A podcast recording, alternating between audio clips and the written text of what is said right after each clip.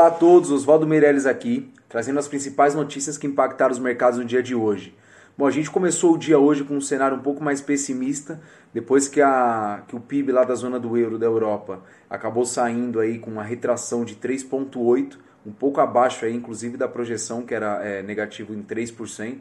Então isso já estava já, já trazendo um pouco de pessimismo para os mercados. E logo pela manhã, também às 9h30, a gente teve a saída de números de pedido de seguro-desemprego lá nos Estados Unidos, é, totalizando aí na última, nas últimas quatro semanas é agora, o, o, o, número de desempregados nos Estados Unidos já atinge 30 milhões, o que é um número aí muito relevante, muito maior inclusive do que a crise de 2008. Realmente mostrando aí retração na economia e mostrando o efeito aí que a quarentena ela está trazendo, é, principalmente olhando aí para lojas e comércio e com tudo fechado da forma que estamos indo.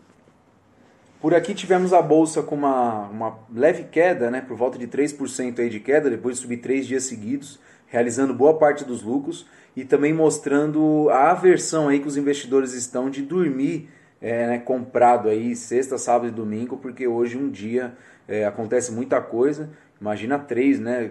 A gente não sabe o que pode acontecer, a maioria do mercado ele acaba preferindo vender é, e também já colocando lucro no bolso aí da semana. No dólar ele subiu levemente, fechou aí por volta de 5,47, então já um pouco longe aí da máxima que ele já estava no começo da, da, no final da semana passada, por volta de 5,70. Então mostrando aí realmente que a aversão a risco ela está caindo um pouco, mas a gente ainda vive um cenário de muita incerteza e instabilidade.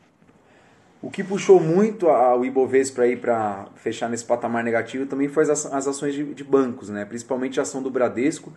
É, nós tivemos aí a, o balanço do Bradesco saindo, mostrando aí uma retração por volta de 40% aí do lucro deles frente ao primeiro trimestre de 2019, refletindo aí bastante também a questão da, dos devedores aí aumentando a inadimplência do país, principalmente pagamento de, de financiamentos, cartão, o, banco ele já projeta aí que vai, vai ter um aumento aí nessa, nessa questão de inadimplência e isso tira dinheiro diretamente aí do lucro dos bancos.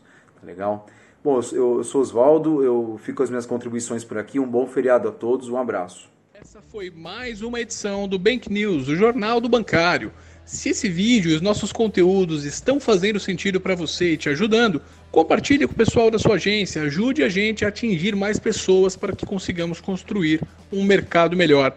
Nos comentários, seja no Spotify, Google Cast ou no YouTube, vocês vão ver as nossas redes sociais. Sigam a Você Bancário, mandem suas perguntas e em breve vocês verão a revolução que faremos na sua carreira.